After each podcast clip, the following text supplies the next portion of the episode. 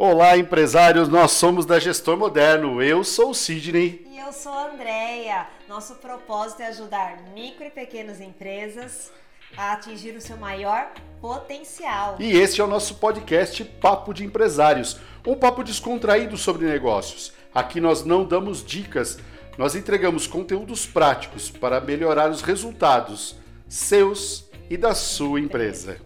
Andréia, qual é o tema de hoje? Nosso tema de hoje é o que a gente escuta muito, mas vou falar aqui para vocês. Você trabalha e nunca vê dinheiro? Andréia, esse, por incrível que pareça, é uma das queixas muito comuns que a gente ouve, tanto dos nossos clientes, mas também, por exemplo, de empresários, quando a gente participa né, de grupos de empresários. Sim é, a gente vai fazer diagnóstico em algumas empresas, a gente acaba ouvindo também essa queixa. Ah, eu trabalho, trabalho e nunca sobra dinheiro. Ah, eu, eu parece que quanto mais eu trabalho, menos dinheiro eu tenho. Então isso é uma queixa muito comum. Por isso a gente resolveu usar, fazer esse podcast falando exatamente sobre isso, né? É porque não é uma sensação, é o que realmente acontece, né? É o que realmente acontece. E sabe o que, que a gente fez? Então a gente vai começar esse podcast falando exatamente Quais são as principais causas que vão fazer com que a gente trabalhe muito e sobre pouco dinheiro no caixa da empresa, que a gente não perceba esse dinheiro? E depois a gente vai falar quais são as principais saídas, né? Qual é o conteúdo prático? Qual é a parte prática que você precisa começar a fazer para efetivamente começar a ter um pouco mais de lucro, ou seja, começar a ver o dinheiro sobrando no caixa da empresa? Isso mesmo. Então nós vamos começar, como o Sidney diz, com as causas. E aí é aquela o calcanhar ali que fica, né? Do, do pequeno empresário, são os controles financeiros. É a falta de controles financeiros. Sabe o que, que acontece? É muito comum o pequeno empresário né? A gente fala para micro e pequenos empresários. A empresa que é grande, ela já tem controles financeiros, porque na verdade não existe nenhuma empresa grande que se torne grande sem ter controles financeiros. Né? A gente fala muito isso, né, Andréia?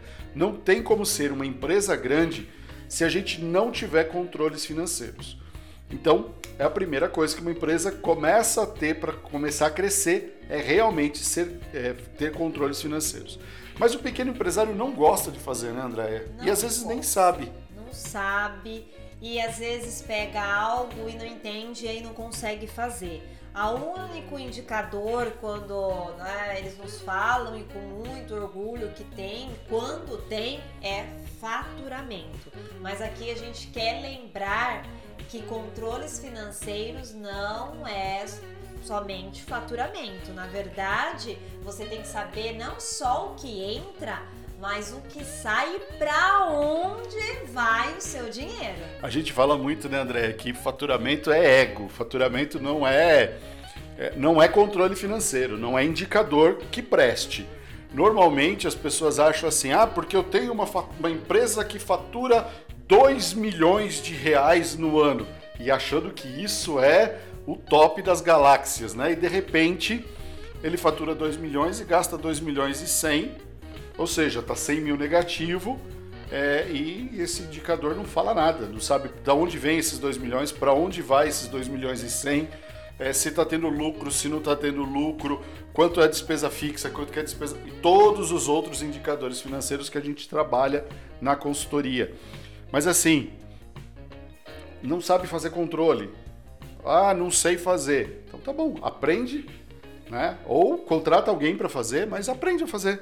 Né? Mesmo que você não queira fazer os controles, é importante, como empresário, saber fazer os controles financeiros. Então, esse é um dos primeiros itens né, que mais causa a sensação de trabalhar, trabalhar, trabalhar e nunca ver dinheiro. Porque eu acho que minha empresa está ganhando dinheiro. Só que aí, na verdade, quando a gente vai olhar os números, né, Andréia? Não tá. E a consequência disso é a segunda causa, que a gente acaba misturando né, as nossas contas pessoais com as nossas contas da empresa. Tá?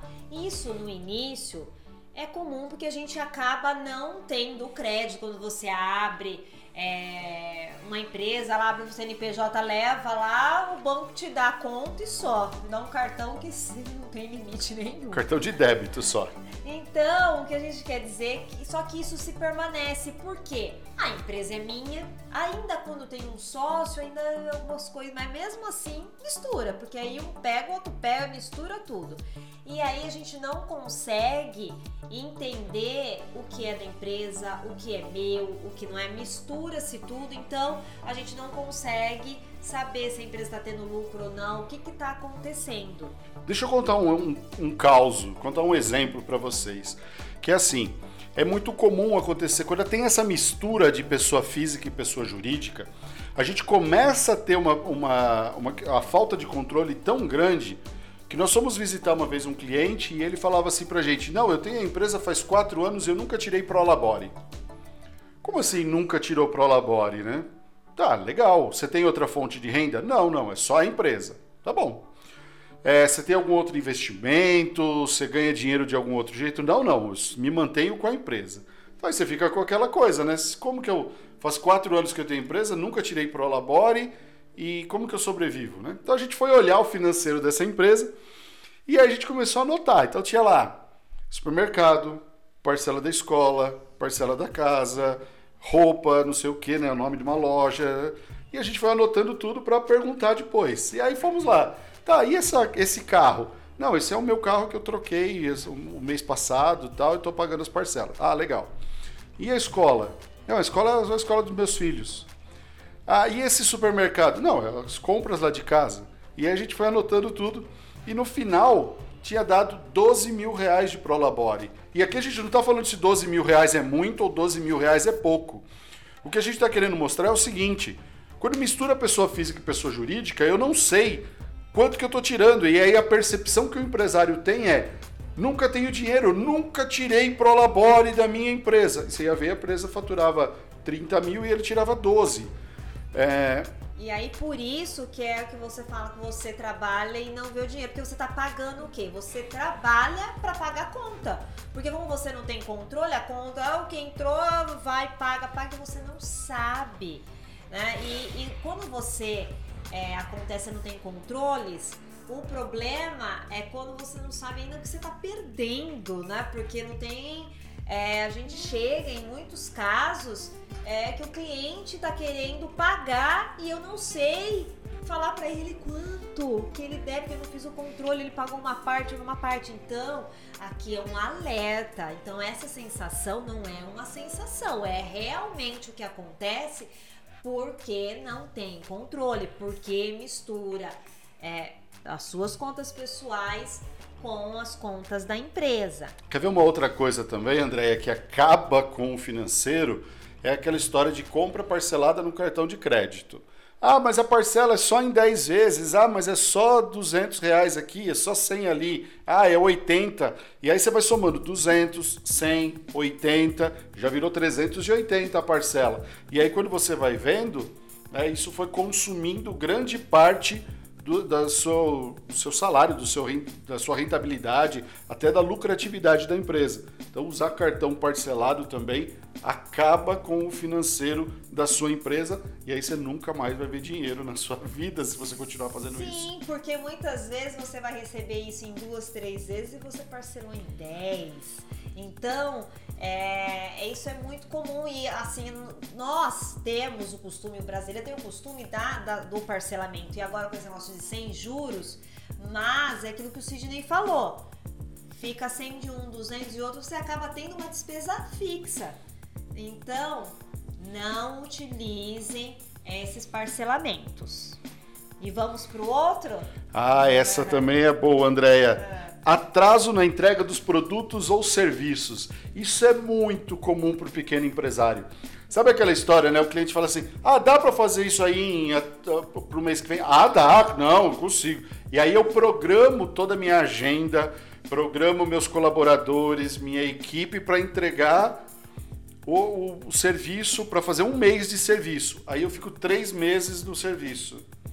E aí, assim, todo meu, eu dimensionei os meus custos para gastar um mês de serviço. E aí eu demoro às vezes dois, três, quatro meses para entregar porque eu atrasei uma obra, porque eu atrasei a entrega de um produto, porque eu atrasei a entrega de serviço. Normalmente a prestação de serviço, entrega de produto é mais difícil de atrasar, mas principalmente para o prestador de serviço, que a grande maioria dos micro e pequenos empresários são prestadores de serviço, é, atrasar prazos com o cliente acaba prejudicando e acaba consumindo muito mais dinheiro. Quando você vai ver, você está tendo prejuízo naquele serviço e não o lucro que você esperava. Então você dimensiona para terminar em um mês e demora três para entregar. Isso é bem comum, viu? E aí nós vamos pro outro, que é uma continuidade desse, né? Quando eu pego o, o valor de um serviço para usar pro outro e aí se mistura tudo. Gente, ai, tudo bem, eu não tenho caixa. Você pode até utilizar desde que volte. O problema é que isso nunca volta. Então, tomem muito cuidado. Se você não sabe se vai voltar, não utilize o valor de um serviço pelo outro. Caso você tenha controles bem rigorosos, aí você pode até fazer sabendo que isso precisa voltar. Quer ver uma coisa muito prática que isso acontece, só para você ter noção e ver se você se identifica com isso. É muito comum em alguns prestadores de serviço fazer assim. É, ah, você me paga 50% de entrada e 50% quando eu entrego o produto, né? O produto terminado.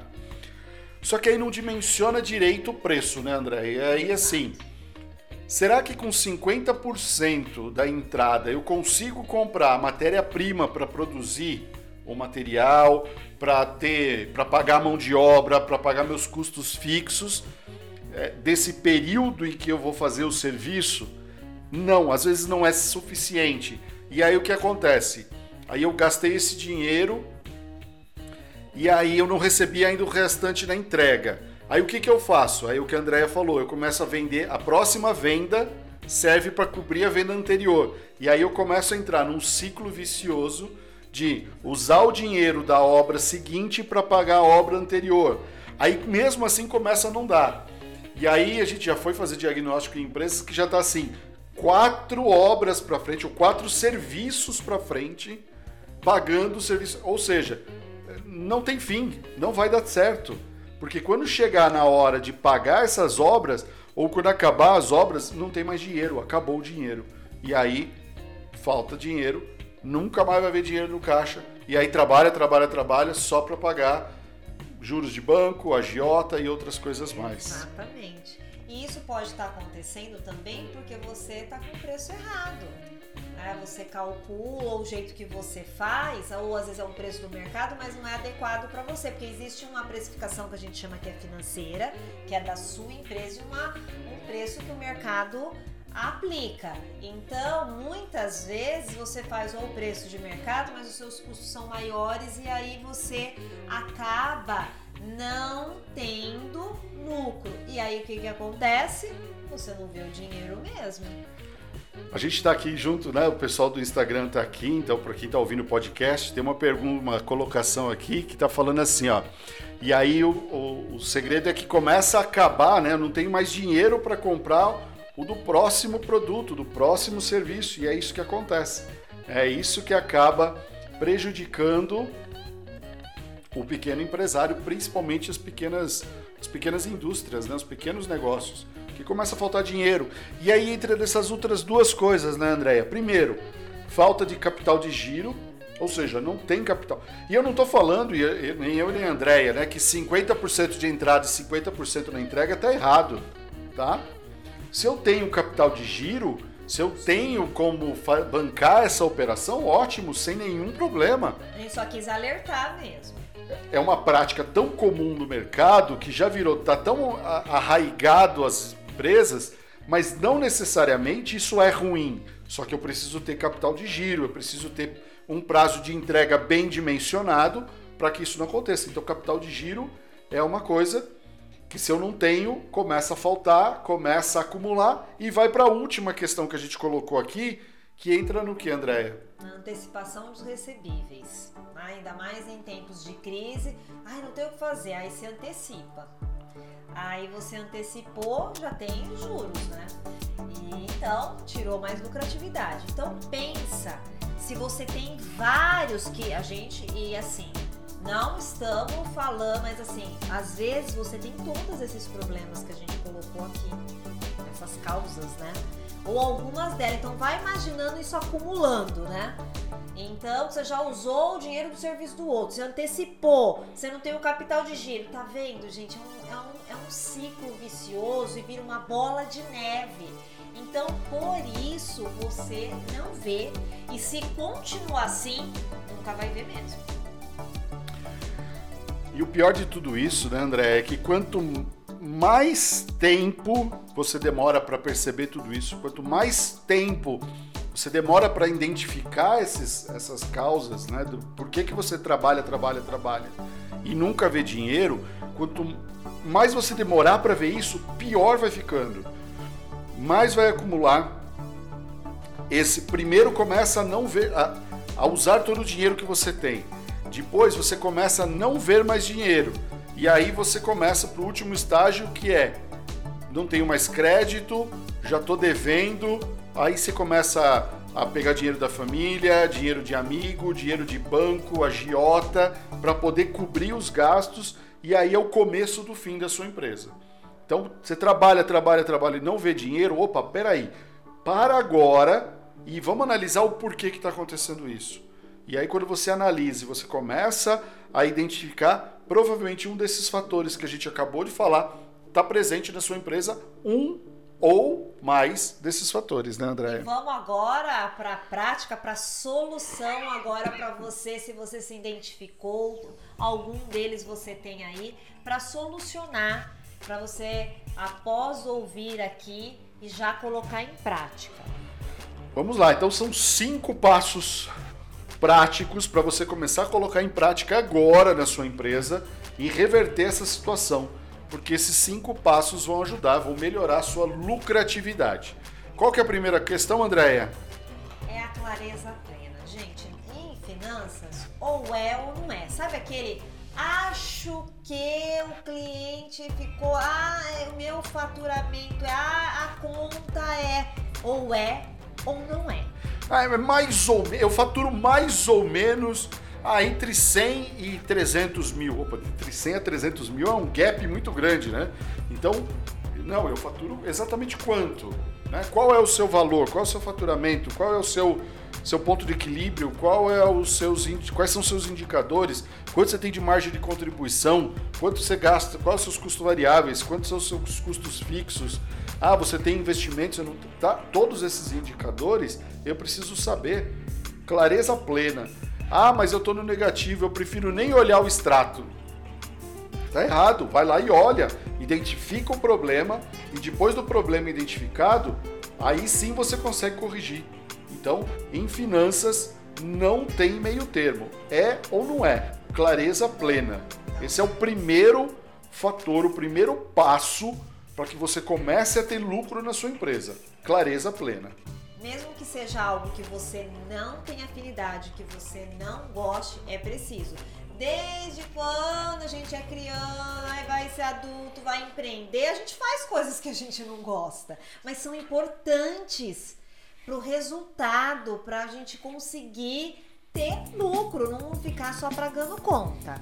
E aí, aquele que a gente é, comentou lá na causa, que a gente vai dar a solução, né? Que é as duas pessoas. Gente, a empresa é uma pessoa, por isso que ela chama pessoa jurídica. Então ela precisa de dinheiro, ela tem o dinheiro dela. Não é porque você é dono dela que você vai pegar todo o dinheiro. Como assim, André? A empresa é minha, o dinheiro é meu. Quantas vezes você já ouviu isso, André, quando a gente vai no cliente? Verdade. A gente tinha um cliente que era assim. É, a gente fazia o financeiro com ele, para ele, né? E depois a gente ia apresentar o relatório. E aí vinha muito assim uma questão. Não, minha empresa deu 27,5% de lucro. Isso é uma lucratividade muito boa para uma empresa, tal. E a gente fazendo o financeiro dele, o financeiro estava zero. Assim, o extrato do banco estava menos cento e alguma coisa, cento e alguns quebradinhos. Tava negativo, mas bem pouquinho, 140, 150 reais. Falei, não, sua empresa não tá, né, não dá 27,5% de lucro. Sua empresa está com tá negativa. Não, imagina, só o mês passado eu tirei 18.500 reais do caixa da empresa. Então, queridão, O que você tirou do caixa da empresa chama-se prolabore, não é lucro. Lucro é o que sobra no caixa da empresa. E aí vira aquela interrogação, aqueles grilinhos cantando, é cri, cri, cri, cri, cri. Então, não confunda, sua empresa precisa de dinheiro. Por isso que a gente fala de duas pessoas. Então, ter duas pessoas, física e jurídica, facilita para planejar, né, André? Eu sei exatamente quanto que minha empresa precisa faturar para pagar o meu salário. E aí eu consigo fazer um planejamento financeiro, eu consigo poder ter um pouco mais de. É, não só do planejamento em si, mas de ações concretas. Opa, peraí, se eu preciso ter um faturamento suficiente para me pagar um salário de 10 mil, 12 mil, 15 mil, 5 mil reais, não importa, eu tenho que saber quais são as ações que eu preciso fazer na minha empresa para poder ter esse faturamento, porque isso faz parte dos custos fixos da empresa. Exato, Percebe? né? Porque aí você tem um custo fixo, certo, Sidney? E Certo. aí, muitas vezes, você paga os funcionários e não se paga também. E aí, chega no final do mês, você precisa pegar tudo que você tava sem. Você tá... e, Gente, você precisa sobreviver. Então, é isso que a gente quer mostrar. Duas pessoas... né? E você tem que tirar, sim, um valor. Que seja no início, pelo menos para sua sobrevivência e depois a gente vai, vai avaliando aí como que vai ser isso. E vai melhorando, vai, Vai aumentando melhorando. o prolabore até né, o quanto você acha que você realmente precisa e merece, mas sabendo que a empresa precisa ter dinheiro. Agora, mais do que nunca, todo mundo percebeu a importância, né, André, de se ter caixa, fundo de reserva, fundo de emergência, tá? Então, quem ainda não percebeu, tem que começar a perceber que fundo de emergência, fundo de reserva de uma empresa não é luxo e não é conversa de consultor. É verdade, é realidade, você precisa ter, tá? Não rouba a sua empresa. Quem vai lá e pega tudo que sobra né, no final do mês, vai lá e rapa a conta da empresa, deixa a empresa com zero de saldo, tá roubando a própria empresa. E aí a gente vai pro terceiro, é, que é o que eu mais né, falo nos detalhes, que eu gosto muito de fazer, que é os mínimos detalhes. Quando a gente fala nisso, a gente fala para você ter um controle, seja ele qual for, no seu caderno, na sua planilha, no seu aplicativo, no seu sistema, mas que tenha mínimos detalhes, ou seja, tudo que entra, que vai entrar, seja, ah, mas esse dinheiro, sabe quando tem sócio? Aí eu ponho no bolso, ah, eu recebi, ah, não, aquele é aquele que Aí ah, não, gente, anota tudo, tudo que entra, tudo que sai. Anota tudo que entra, tudo que sai, para onde vai todo o dinheiro, mínimos detalhes. É isso que André tá falando. No financeiro, não importa, gente, se é 10 centavos ou se é 10 mil reais. É controle, eu preciso saber exatamente para onde está indo. Ah, mas é o arredondamento da fórmula do Excel. Ótimo, então corrija a fórmula do Excel. É, não, não pode dar divergência. Ah, é claro, uma divergência de 10 centavos é uma divergência que não vai fazer tanta diferença quanto uma de 10 mil. Ótimo, eu sei disso, a Andrea sabe disso, mas é importante a gente saber por que está dando divergência. A gente já pegou casos em clientes que começou, a operadora da maquininha começou a pegar umas taxas, umas tarifas é, sem assim muita explicação. Então começou com 5 centavos, 10 centavos de uma compra, 8 centavos de outra, 25 centavos de outra. E aí quando a gente vai ver o montante, começou já no primeiro mês foi 5, no segundo mês foi 7, não sei o que, no terceiro mês foi 20. Aí quando foi ver já estava tirando assim, numa, numa venda de 15, 20 mil reais, já tirava 100 reais da conta, deixava de depositar. E aí quando a gente começou a ver isso, e alertou o cliente, quando ligou na operadora e falou o montante, milagrosamente no dia seguinte estava todo o dinheiro na conta. Ou seja, algumas operadoras de cartão até fazem sabendo o que estão fazendo. Então, cuide dos mínimos detalhes, porque conferência faz parte do financeiro. Outra coisa, né? É, Tem muita gente que fala assim: ah, preciso ter um financeiro de confiança. Não, você não precisa ter um financeiro de confiança. Você precisa ter conferência. Confiança é diferente de conferência. Eu posso ter uma pessoa que eu não confio fazendo o meu financeiro, desde que eu confiro o financeiro todo dia. Quando a gente fala no confia, que às vezes a gente quer contratar uma pessoa que a gente conheça, que a gente quer dizer que às vezes você não precisa conhecer exatamente, você vai passar por um processo de seleção, então essa pessoa veio trabalhar com você. Olha, você não tem aquela afinidade, aquela confiança que o Cid quer dizer, é assim, de né? Se for igual você colocar o seu filho, sua esposa, um parente, um amigo, mas sendo quem for, o que, que nós estamos querendo dizer aqui?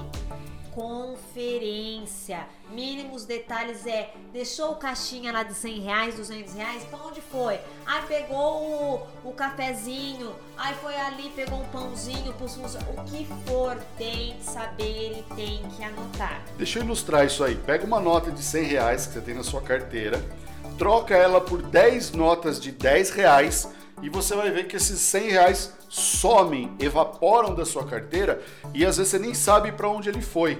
Por quê? Porque você gasta 10 reais, é mais fácil de gastar uma nota de 10, 10 notas de 10 do que uma nota de 100. Então você vai percebendo que o dinheiro vai embora. Se você não conferir o seu financeiro, o seu dinheiro da sua empresa também vai embora. Vai embora o dinheiro do caixinha, vai embora o dinheiro do banco. Agora com essa história de Pix, vai embora também. Então, cuidado, confira, confira o seu financeiro diariamente. Exato. Então, ficou claro esse, hein, gente? Mínimos detalhes. E o outro, Sidney? Aí, esse. Preço certo. Gente, essa história de que ah, eu compro por 10, vendo por 20, eu tô tendo 100% de lucro, tá errado. Eu já fiz um vídeo no YouTube explicando sobre isso. Eu vou até colocar o card desse vídeo aqui também para quem está assistindo no YouTube. Se você estiver ouvindo aqui pelo Spotify ou quem está aqui pelo Instagram, é, procura lá no canal da Gestor Moderno no YouTube que você vai ver um vídeo onde eu falo do lucro 100% não existe. É, tem o preço certo. Sabe por quê? Vou explicar um pouquinho, né, Andréia? O preço, quando eu ponho preço num produto, o preço tem que servir para pagar quatro coisas não é uma só, gente, são quatro. A primeira delas é os, parte do seu custo fixo. Ou seja, se você tem um ponto comercial, se você tem colaborador, se você tem o seu Prolabore, se você tem água, luz, internet, que você paga custo fixo. Tudo que você paga todo mês nos 12 meses. Custo, custo fixo. fixo. E ele sai da onde? Parte daquele valor que você vende. Então parte do preço vai para pagar seus custos fixos mas eu também tenho que pagar a mercadoria que eu comprei ou os produtos e insumos que eu comprei para prestar o meu serviço, que a gente chama de custo variável. Né? Paguei os custos variáveis. Então estou tirando do meu preço parte do custo fixo, todo o custo variável daquele produto. Eu tenho que pagar a parte dos percentuais, né? Impostos, comissões, taxa, é, de, taxa cartão. de cartão, tudo isso sai do preço. E aí o que sobra chama-se lucro. O que sobra chama lucro. Se eu coloquei o preço errado, a primeira coisa que eu vou tirar, que eu vou deixar de ter, é o lucro. Eu deixo de pagar o meu lucro para minha própria empresa. E aí eu estou vendendo produto com preço errado. Eu estou cada vez quanto mais eu vendo, mais dinheiro eu perco. Então, cuide do preço do seu produto, tá? Preço tem várias formas da gente fazer, não é algo que num podcast a gente vai conseguir ensinar você a fazer, mas precificação é um dos pontos chave para a gente poder é, ter uma empresa lucrativa. Eu não estou falando que o preço tem que estar tá alto, tem que estar tá baixo, não. Tem que estar tá o preço justo para o mercado, mas principalmente adequado aos seus custos. Exato. Então, quando a gente falou de você sair daqui com a praticidade, é para você, a hora que acabar de ouvir, ir lá e ver qual é as suas despesas fixas mensais, quais, o que, que você tem de variáveis, quais são as suas taxas, tudo isso daí para saber se você tem lucro ou não. Provavelmente, se você está com essa sensação de trabalho e nunca vê o dinheiro, é aí, esse é o que você não está tendo, porque as despesas fixas você provavelmente está pagando, senão você não estaria de portas abertas ou fazendo o seu serviço ou vendendo o seu produto e pagando a matéria-prima também. Às vezes imposto, algumas taxas, a gente fica por um período, negocia, mas precisa também pagar. Mas o lucro, né? como ele é o da empresa, que você tem, ele some, né, Sidney? Exatamente isso. E aí, como a Andrea já falou, né, do, né, nessa parte já do preço, já entrou no quinto e último passo, que é tenha indicadores financeiros. Conheça seus indicadores financeiros. O que é, quais são os seus.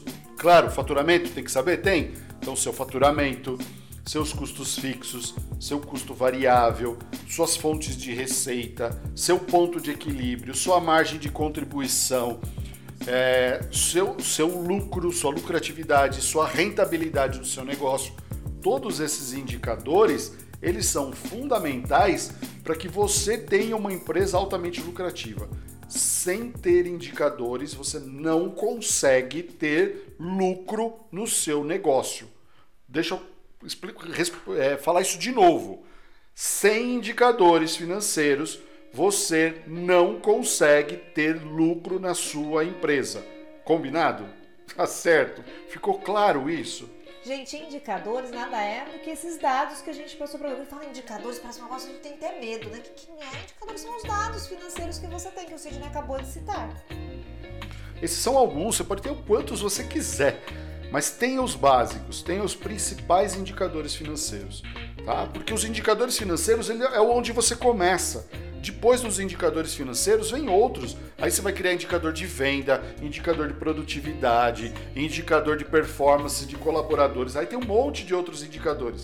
Mas não adianta nada eu querer ter um monte de indicadores, querer ter um, um processo se você não tem indicador financeiro. Não adianta você querer começar a produzir ou começar, ah, eu quero entrar no. se você não sei seu financeiro. Então, cuida do seu financeiro. O resto vem depois. Exato.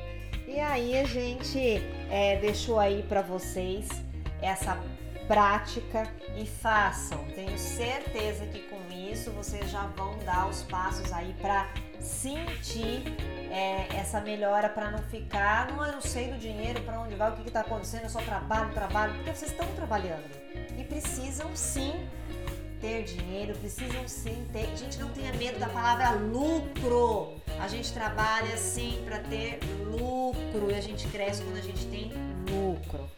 E aí eu queria só deixar uma reflexão para vocês, para a gente encerrar esse podcast para que também já está ficando longo, mas só para a gente enterrar, enterrar não, encerrar esse podcast, que é o seguinte, a gente está chegando aí a Olimpíadas, né, que era para ser em 2020, vai ser em 2021, eu acho.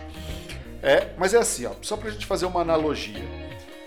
Se você pega um atleta de alta performance, um atleta olímpico, esses caras que são os bambambans do, do esporte, né? Quem está lá nas Olimpíadas conseguiu, conquistou índice, treinou pra caramba, sabe exatamente o que tem que fazer, conhece tudo, manja do negócio.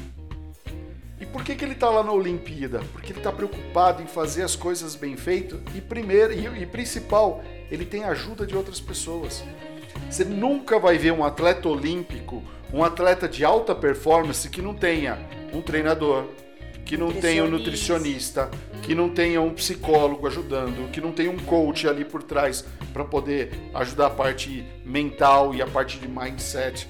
É, então, o atleta profissional ele se cerca de pessoas capazes e capacitadas para ajudá-lo. E não, isso não quer dizer que ele é incompetente. Muito pequeno empresário acha que contratar uma consultoria, pedir ajuda para alguém é sinal de incompetência. Muito pelo contrário, os principais players, os principais atletas, os principais jogadores usam, pedem ajuda para outras pessoas para poder melhorar ainda mais a performance. Empresas de grande porte, todas elas, tá? As multinacionais, as empresas globais, todas elas têm consultorias o tempo todo, às vezes não uma, às vezes quatro, cinco consultorias ao mesmo tempo dentro da empresa para que ela funcione. Sabe quem é aquele atleta que não quer, que sabe fazer, que não quer ajuda do professor, que não vai, né, vai na academia, quer malhar sozinho, quer correr sem, sem ter orientação? Isso é amador que faz.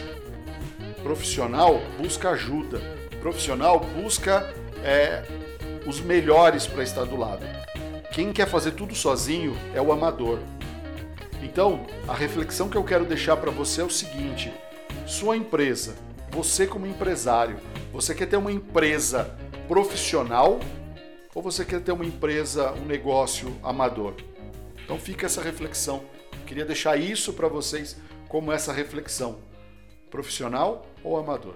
Não se sintam sozinhos, né? Esse é o sentimento de muito pequeno empresário e aí ele se sente sozinho e, e, além disso, acha que consegue fazer tudo sozinho. Nós não conseguimos. Nem nós, como os consultores aqui, nós também temos muitas ajudas, né, Sidney? Principalmente área de marketing, as coisas a gente. Então, busque. Era isso por hoje. É isso aí, esse podcast. Você trabalha e nunca vê dinheiro. Era isso que a gente queria deixar para você como recado e como reflexão. Vamos lá encerrar, Andréia? Vamos. Então vamos lá. Até o próximo podcast. Foco, força, fé e até. até.